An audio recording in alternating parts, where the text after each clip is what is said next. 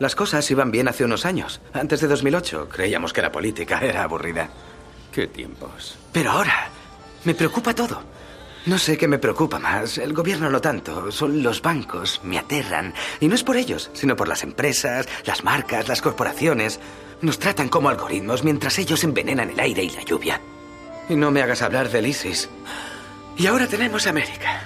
Nunca creí que me asustaría América, pero tenemos las fake news y los hechos falsos y ya no sé lo que es verdad. ¿En qué clase de mundo vivimos? Porque si ahora está mal, ¿cómo va a ser para ti? ¿Eh? Dentro de 30 años, 10 años, 5 años. ¿Cómo va a ser? En Onda Cero, toma la pastilla roja. Todos tenemos un enemigo común que es el virus. I developed mild symptoms. That the peak in death rate is likely to hit in two weeks. Wenn das Virus da ist und noch keine Immunität Aucune Française, aucun Français ne sera laissé sans ressources. tutti enormi sacrifici per il bene comune. Test. Test. Test.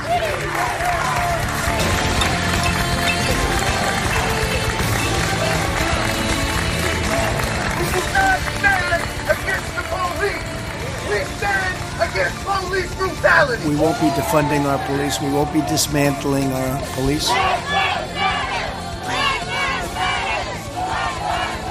We won't be disbanding our police. We won't be ending our police force. cada generación aparece el anticristo y aquellos que le sirven, queriendo usurpar el nombre de Dios. And so today, I can announce that Cabinet has agreed we will now move to level one. Porque Bill Gates y Soros anuncian hace años que se avariciaba el coronavirus We move down to COVID 19 alert level one from midnight tonight. y quieren también controlarnos cuando se encuentre la vacuna con un chis a cada uno de nosotros para controlar nuestra libertad. ¿Pero qué se han creído? Esclavos y servidores de Satanás. Os juro que ya no comprendo el mundo actualmente. Hace unos años todo tenía sentido. La izquierda era la izquierda, la derecha la derecha, América era América. Toma la pastilla roja. Un podcast de ciencia ficción, cine y futuro. Dirigido por Andrés Moraleda. Ahora tengo miedo cada día. Onda Cero.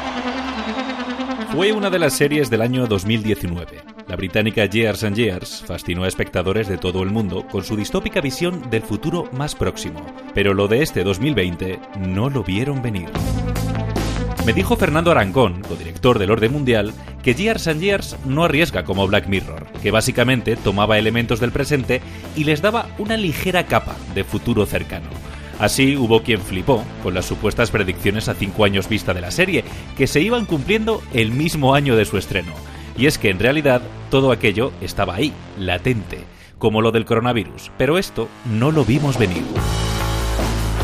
Mirar al futuro, intentar descifrar los caminos por los que se moverá la humanidad en los próximos 20, 10 o 5 años. Eso es lo que intentamos hacer en este podcast y eso es lo que vamos a hacer en este episodio, de la mano de una de las personas que mejor viaja al futuro en España. A ella también le ha pillado de improviso la pandemia, pero ha sabido rehacerse para seguir viajando en el tiempo. Por eso, te pido que te tomes la pastilla roja, te pongas cómodo en la medida de lo posible y te dejes llevar por lo previsible y lo imprevisible. Toma la pastilla roja. Me encanta que los planes salgan bien. Bueno, no solo le gusta a Aníbal Smith, del equipo A. Casi todos queremos tenerlo casi todo controlado. Y con la tecnología de la que disponemos hoy, se supone que esto debería estar más que garantizado. Pero a pesar de los algoritmos, de la inteligencia artificial, del big data, el futuro nunca ha sido tan incierto. Sobre todo cuando llega lo imprevisible.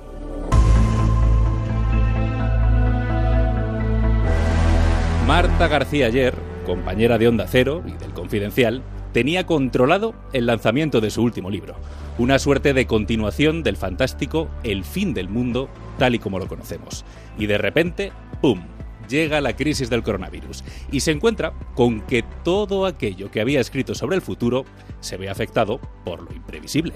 El título de este libro que ya es una realidad. Marta García ayer, vaya aventura, es que no sé cómo definirlo.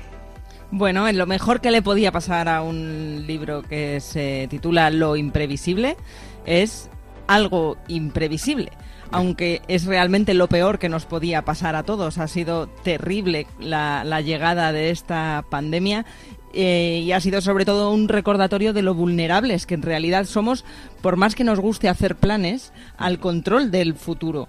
Por eso lo imprevisible empieza con esa frase mítica de mi infancia de Aníbal Smith. A todos nos gusta que los planes salgan bien, pero luego llega la vida y tiene los propios. Claro, porque tú que eres muy de mirar al futuro, donde Alsina, por ejemplo, también en tus artículos en el, en el Confidencial y en muchos otros lugares, claro, tú das la sensación, igual que intento tenerla yo también en, este podcast, en Toma la Pastilla Roja, de que nosotros tenemos controlado qué es lo que va a ocurrir en el futuro, o queremos saber qué es lo que va a ocurrir en el futuro, pero de repente, claro, llega algo como esto, como una crisis, una crisis global como es la del coronavirus, y hasta qué punto la imprevisibilidad del presente afecta a la visión del futuro? Bueno, afecta porque lo pone patas arriba, sobre todo a aquellos a los que les ha pillado por sorpresa esta idea de la vulnerabilidad.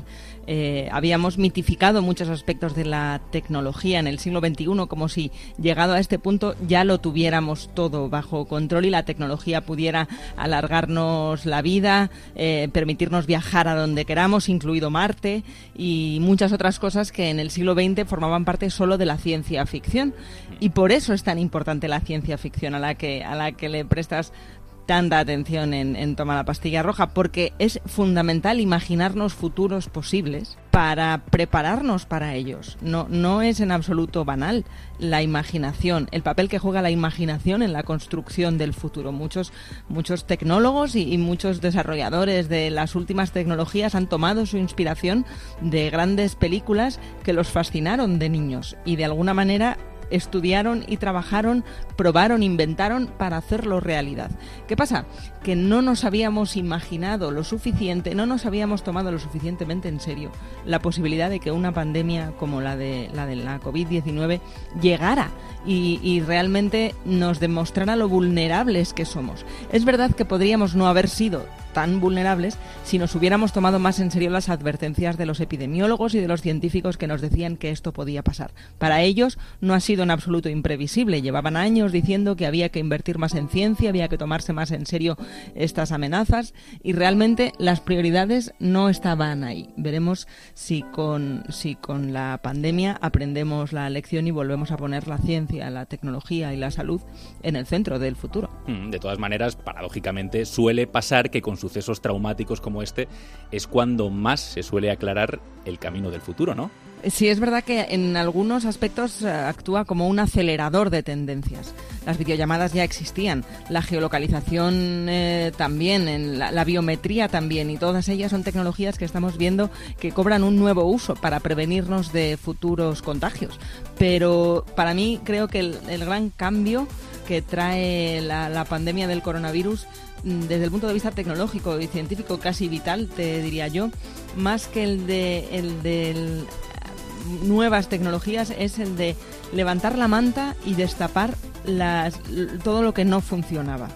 Porque ha quedado claro que, que la educación a distancia no funcionaba, que no la digitalización era una igual que el teletrabajo era más una teoría que una realidad para la que las empresas estuvieran preparadas, que mucha gente ha hecho un esfuerzo terrible para hacerlo realidad, pero ha demostrado que realmente no había un plan para cuando esto sucediera, ¿no? Y, ha dejado claro pues cuáles eran las debilidades del sistema sanitario, que creíamos el mejor del mundo, y hemos visto a los médicos tenerse que hacer batas con, con bolsas de basura para salir adelante en momentos tan difíciles. Ese contraste de, pensar que tenemos la, última inteligencia artificial en, los laboratorios de genética, el, futuro en la punta de, los dedos para, hacer cosas increíbles con la ciencia y la tecnología que no se han hecho nunca y que luego tengamos que luchar contra una pandemia como se hacía en la Edad Media prácticamente con una cuarentena que nos encierra a todos en casa, ha sido un contraste que yo creo debería hacernos reflexionar mucho de dónde estaban nuestros puntos débiles. Pues de las reflexiones sobre el futuro, tú en el libro, en Lo Imprevisible, planteas 13 bloques temáticos en los que cuentas bueno, con testimonios de expertos y con, bueno, con mucha documentación, ¿no? también de tu bagaje profesional, tanto en Onda Cero, con Alsina, como en el Confidencial, pues para aclarar el futuro. Y como lo haces de lo más previsible a lo más imprevisible, pues vamos a comenzar en ese sentido por los viajes, que quizás, bueno, sean menos fantasiosos en el futuro que como los ha planteado la ciencia ficción. Eh, Doc, no hay bastante carretera para alcanzar los 140 por hora. ¿Carretera? A dónde vamos no necesitamos carreteras.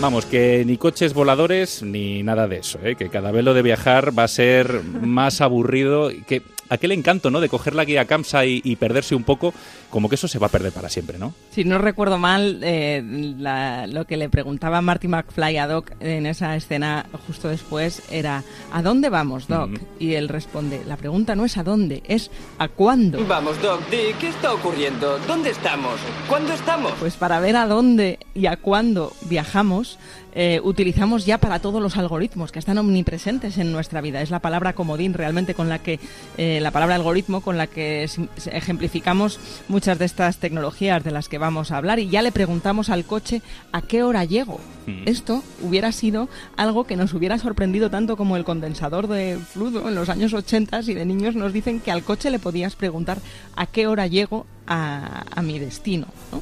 Porque eso ya lo sabe, ya se puede prever, se pueden prever muchas otras cosas, si va a haber atasco o no, eso también nos lo dicen los algoritmos, la ruta más rápida, y por eso empiezo lo imprevisible en la cueva de la, de la Sibila de, de Cumas, que es un pasaje de la Eneida que me parece muy revelador de cómo eh, había preguntas que antes se le hacían a los dioses que ahora se le hacen a la tecnología, que los tratamos un poco a los algoritmos como ese oráculo que nos puede decir cosas del futuro, como antes a la Sibila se le preguntaba, iba Eneas a preguntarle a la Sibila qué peligro se encontraría en su viaje, en el viaje que emprende en la Eneida.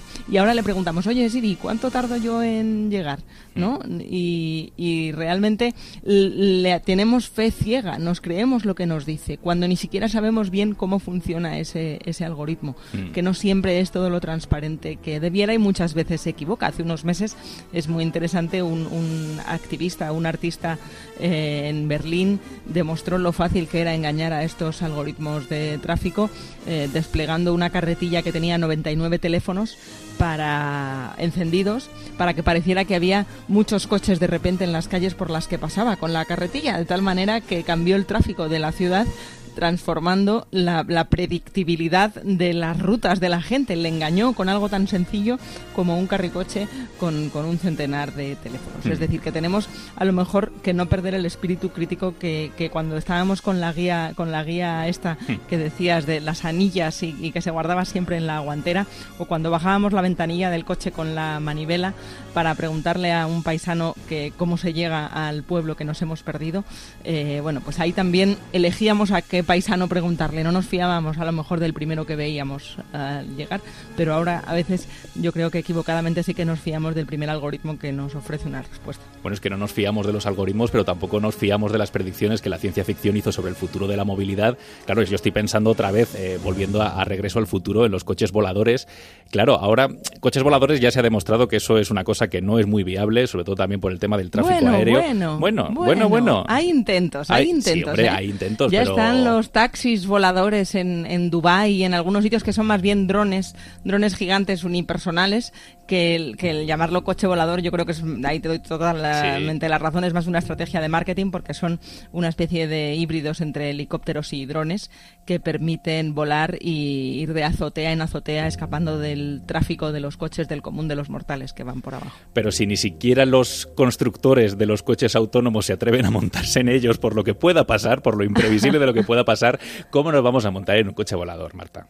Bueno, hay una cosa que Regreso al Futuro sabía, sab, supo ver y, y, es, creo que es en la tercera parte cuando, cuando utiliza Doc biomasa para como combustible, ya no necesitaban el uranio de la primera parte. Y es verdad, ahí sí que sí que acertaba CMX que el, que el futuro era de las energías renovables. Y, bueno, mi, gran, mi gran descubrimiento, y creo que te refieres a esa conversación, la que tuve con Martin Eberhardt, cofundador de Tesla, eh, que es un firme eh, creyente y, y, bueno, practicante, porque lleva una vida muy coherente para ser un de Silicon Valley con lo, con lo ecológico y lo no contaminante. Él, cuando montó Tesla, mucho antes de que, de que Elon Musk llegara a la compañía, la, había montado él, un ingeniero eh, californiano, vegetariano, por supuesto. Eh, no, sé si ya no será vegano, me parece que sí. Eh, que, quería, él creía y hace 20 años era algo muy revolucionario, que podían hacerse coches que no contaminaran y que fueran eh, bonitos, atractivos y además rentables. Y con esa, con esa idea construyó Tesla. La idea de la tecnología autónoma es más un, desarrollo posterior de, ya de la, del tramo de Elon Musk. Pero Eberhard, para él, lo verdaderamente revolucionario sería que los coches no contaminaran. Y por eso desarrollaron aquel primer deportivo que, que era totalmente eléctrico y realmente caro el, desafío es hacerlo asequible a todo el mundo. Acabaron muy mal Eberhard y Elon Musk cuando tomó el control de la compañía y ahora la verdad es que lo que, lo que habla de ella no, no es especialmente eh, positivo. De hecho, en el libro lo cuento, eh, me decía que jamás se montará en un coche autónomo de ninguna empresa, no confía en ninguna, y eso que en California cada vez son más los, los, los cientos de millones de kilómetros que ya llevan circulados estos vehículos para entrenar precisamente a los algoritmos, pero que no se fía porque él no ha conocido y ha montado muchas empresas y muchas startups de diferentes campos, ninguna tecnología que no tenga un bug, dice él, un, error a veces que haya que reiniciarlo de repente porque se queda tostado, ¿no? Podríamos resumirlo así.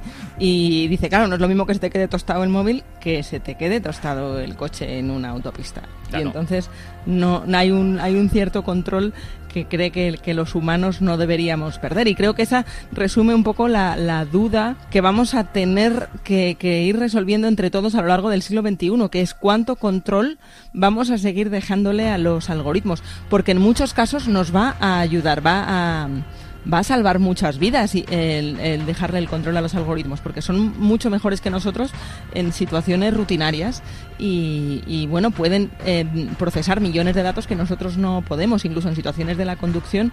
Hay muchos estudios que dicen que podrían llegar a salvar hasta un millón de vidas al año, porque los coches autónomos no se duermen, no, no beben, no, no se distraen, no cambian de emisora y quitan la vista de la carretera. Es decir, que tienen enormes ventajas, ¿no? A pesar de esta anécdota que os cuento de Eberhard.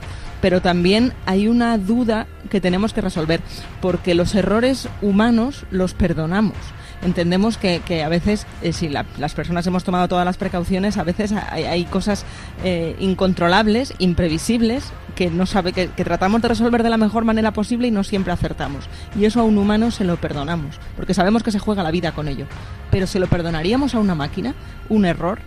Pues, pues esa es una gran pregunta que vamos a tener que ir resolviendo en el caso de la conducción autónoma y, en todo lo demás. Efectivamente, y además hay una paradoja, y es que, que, bueno, como bien dices, hay que dotarle de datos a los, a los algoritmos porque pueden ir en favor de la humanidad y van a ir en favor de la humanidad, pues por ejemplo, como estamos hablando en el tema de, los coches autónomos, por ejemplo, ¿no? De, de la conducción.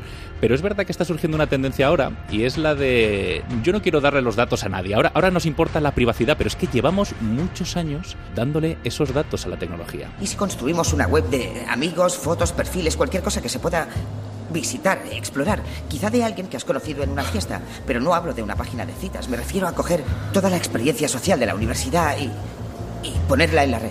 No había que hackear nada, la gente iba a subir sus propias fotos, su propia información y además tendrían la capacidad de invitar o no invitar a unirse a sus amigos.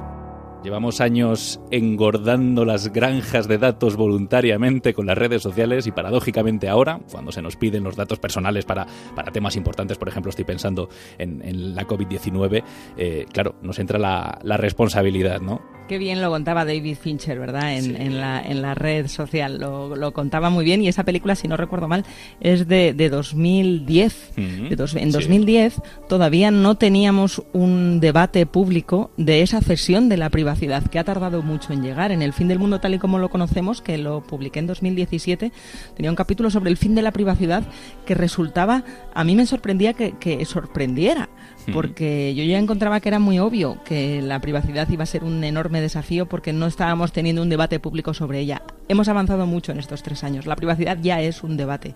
Ya le preguntamos a las empresas, nos preguntamos a las em, ¿por, qué, por qué los servicios que nos dan las apps son gratuitos. Y ya sabemos que si los servicios son gratuitos es porque somos el producto somos nosotros. Eso lo hemos ido aprendiendo. La, la cuestión es si nos importa o no nos importa. Y no hay más que ver el éxito que ha tenido la última eh, app, creo que de este tipo, de, que, utiliza de una manera tremendamente inquietante la biometría. No me verás a mí hacer la prueba, que es el Face App, para ver cómo serás dentro de 10 años o dentro de 20 o cómo... Y tengo curiosidad, ¿eh? Pero, pero... Tú también te resistes como yo, ¿no? Yo me Porque resisto, sabes que ese uso cuidado, no sabemos para qué es. Prefiero irme a la Plaza Mayor y que un, retratista me lo haga, o sea, directamente, sí, sí. Y, que tiene, y tiene más encanto, yo creo que así, ¿no? Pues yo preferiría hacerlo si me cobrasen 5 euros, porque entendería entonces que la rentabilidad del producto es esa, es conseguir que yo pague a cambio de, que me haga reír con cómo sería mi cara eh, si yo fuese un, un hombre, por ejemplo.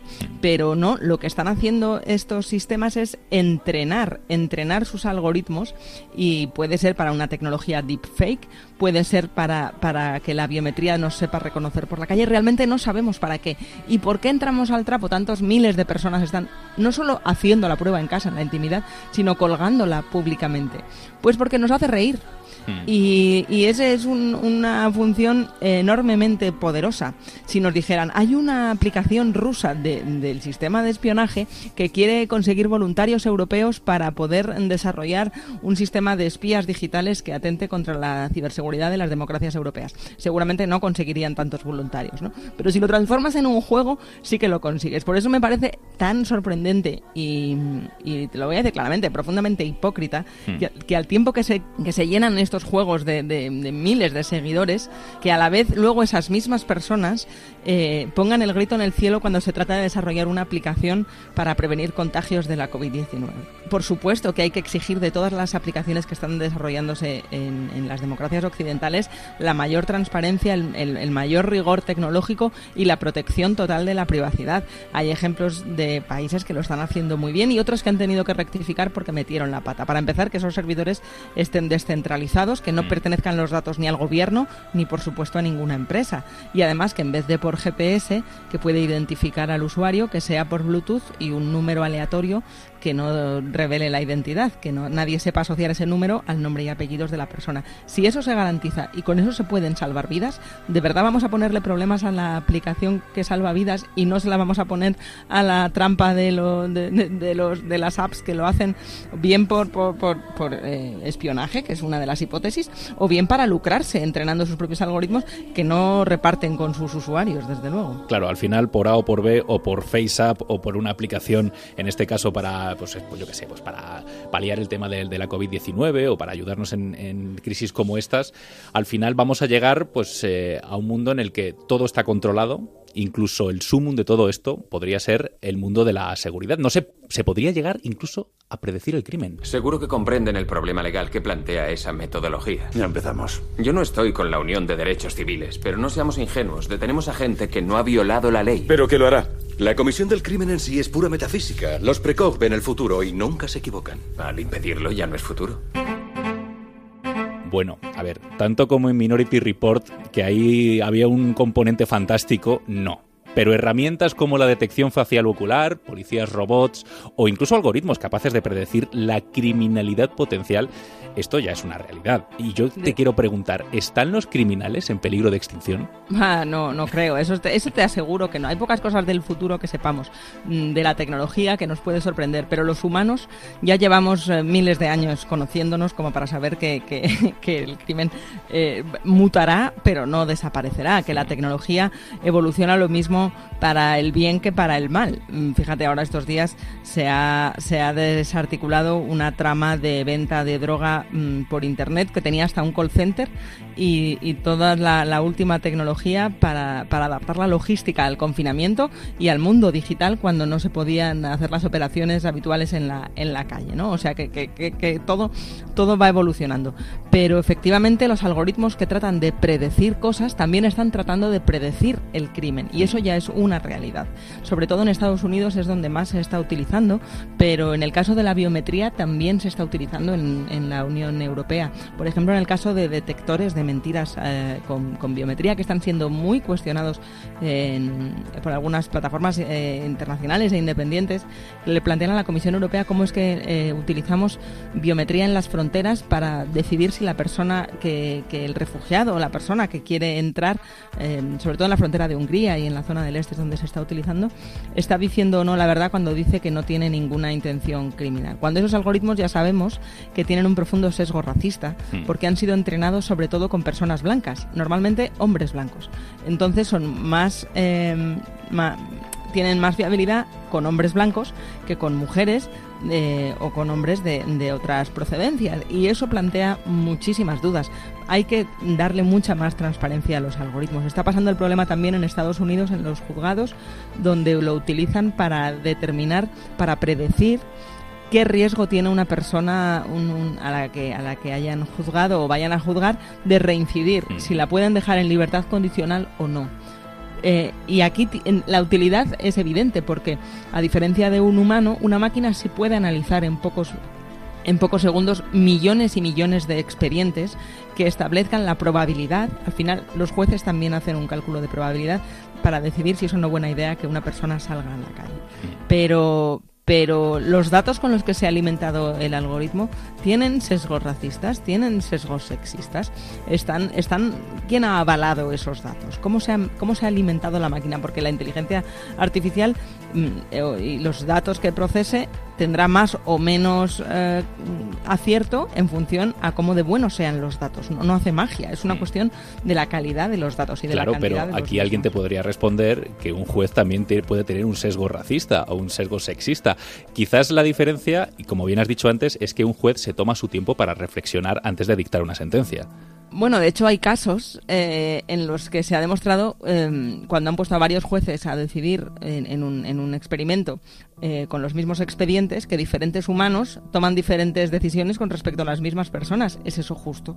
Hmm. Que depende del juez que te toque, salgas o no en libertad. Incluso a la misma persona se le han dado el mismo expediente cambiando los nombres y dependiendo del nombre que tenga ese ese expediente eh, dictamina de una manera o de otra. Es decir, que los humanos, por supuesto, no siempre somos justos y la justicia no es tan ciega como debería. Pero pasa lo mismo que con los coches autónomos. A los humanos, a los errores de los humanos estamos acostumbrados, pero permitiríamos que una máquina hiciera eso. Realmente, si se llega a desarrollar de una forma lo suficientemente transparente y vigilada para garantizar su ecuanimidad, podríamos garantizar que fuera más justa porque, porque no iba a tener un mal día la máquina o no iba a ser un viernes por la tarde y se iba a despachar rápido los casos porque se quiera ir de, fin de semana fuera. ¿no? Eso también hay estadísticas que demuestran que depende de la hora del día o el hambre que tengan los, letrados, eh, a veces el resultado es diferente. Y, ya está el Big Data eh, incidiendo e influyendo en decisiones que toman los grandes bufetes de abogados. No solo se utiliza en el lado de los jueces, también en el lado de los abogados, sobre todo, y en España ya se está haciendo, hay que, son las firmas grandes las que tienen dinero para invertir en, este tipo de tecnología, pero, pero ya la utilizan para hacer un análisis de un macroanálisis de datos que les eh, que, aprenda, que aprenda y vaya Em, pues perfilando más esas decisiones para decidir qué posibilidades hay de ganar un caso, qué, cuál es la estrategia más eh, eficiente para convencer a uno u otro juez, eh, o a uno, en España no puedes saber qué juez te va a tocar, pero sí qué juzgado, ¿no? Y qué probabilidades hay de que, de que esta estrategia funcione o no para intentar predecir el futuro del resultado.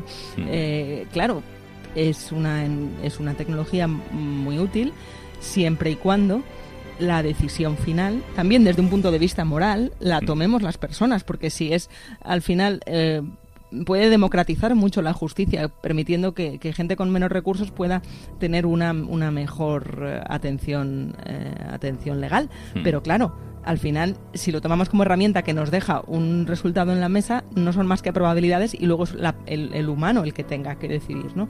Lo que yo no dejaría bajo ningún concepto al final es la última decisión en manos de la máquina, como hacían en Minority Report. Efectivamente, porque esto es inquietante. Y no solo en la justicia, ¿eh? también para los no criminales. Y yo me pregunto, ¿qué es lo que queda? Porque quizás lo que nos queda para los no criminales, para las personas normales, es una suerte de valoración social. Si nos fijamos en los números, su arco de popularidad es muy sólido, con una trayectoria muy fuerte. Centrémonos en las últimas 24 horas.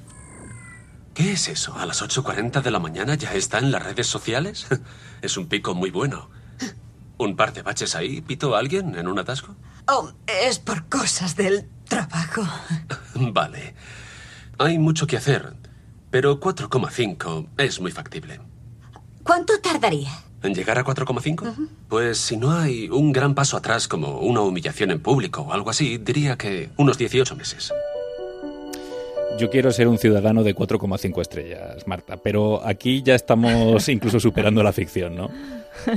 Sí, desde luego. Al final las, las distopías y las, y las proyecciones del futuro que hacemos con la ciencia ficción, bien lo sabes tú, lo que, lo que reflejan son los miedos que tenemos en el presente y las cosas que no controlamos.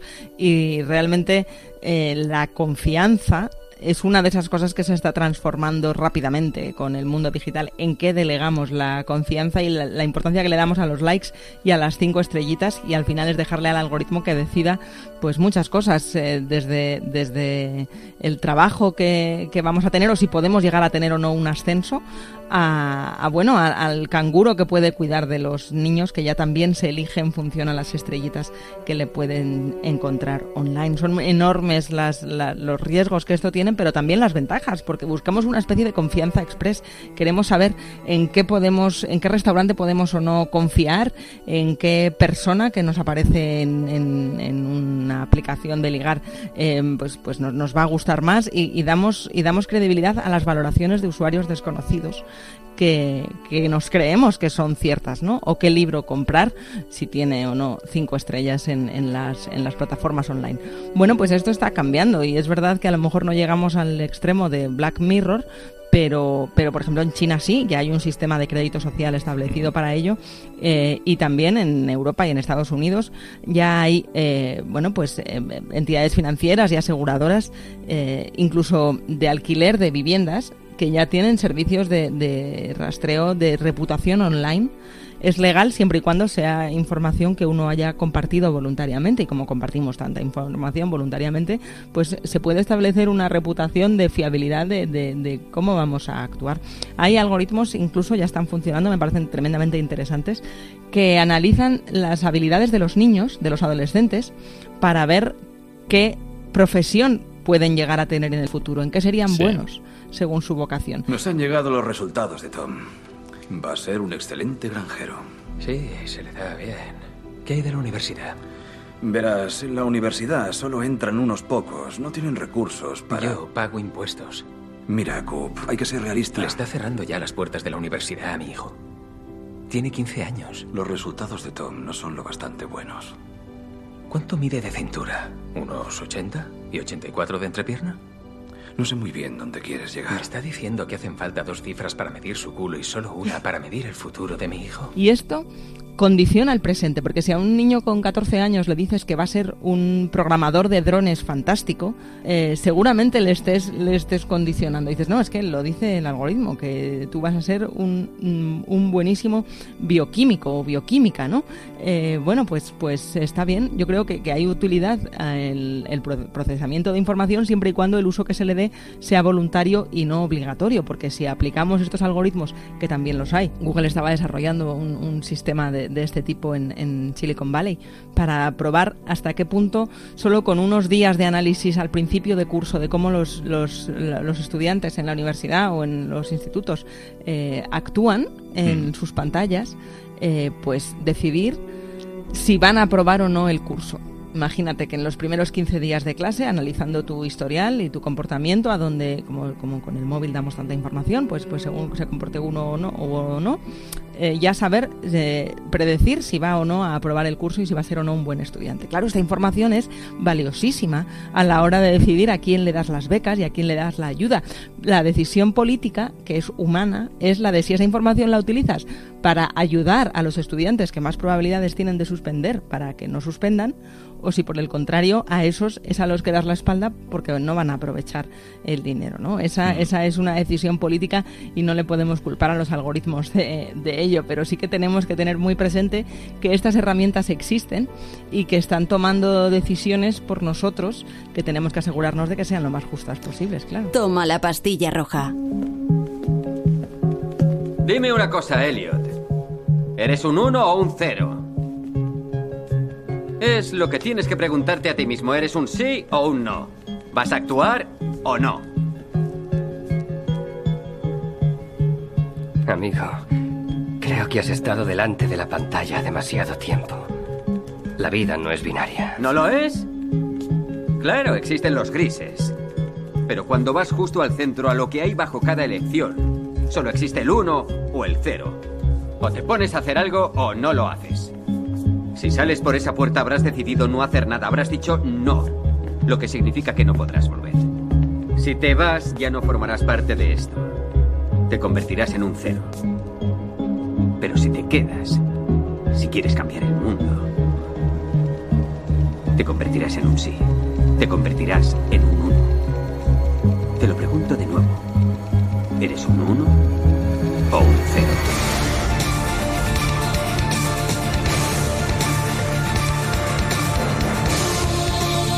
¿Eres un 1 o un 0? ¿Eres de los que miran hacia el futuro o este te parece tan complicado e imprevisible que prefieres bajarte de la TARDIS? Te lo digo porque solo estamos en la mitad del viaje con Marta García ayer, que no solo habla de algoritmos y de cómo nos van a controlar y determinar en el futuro. También habrá tiempo para hablar de empleo, de educación, de sanidad, de amor robótico, de la posverdad y de qué nos va a quedar a los humanos de imprevisibles en un mundo cada vez más controlado. Todo eso será en el próximo episodio de Toma la pastilla roja, donde seguiremos mirando al futuro, con un ojo puesto en la ciencia ficción.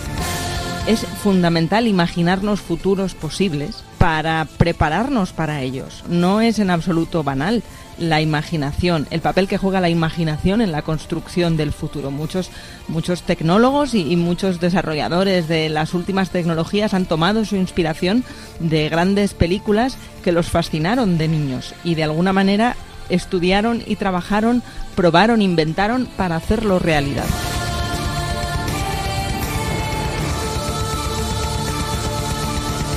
Si tú también viajas al futuro con la imaginación, si tienes ganas de más, te espero en el próximo episodio de Toma la pastilla roja, en la web de Onda Cero o en tu aplicación de podcast favorita. Hasta entonces, ya lo sabes. Puedes viajar con lo imprevisible, el último libro de Marta García Ayer. Toma la pastilla roja. Un podcast de ciencia ficción, cine y futuro. Dirigido por Andrés Moraleda. Onda Cero. Volveré.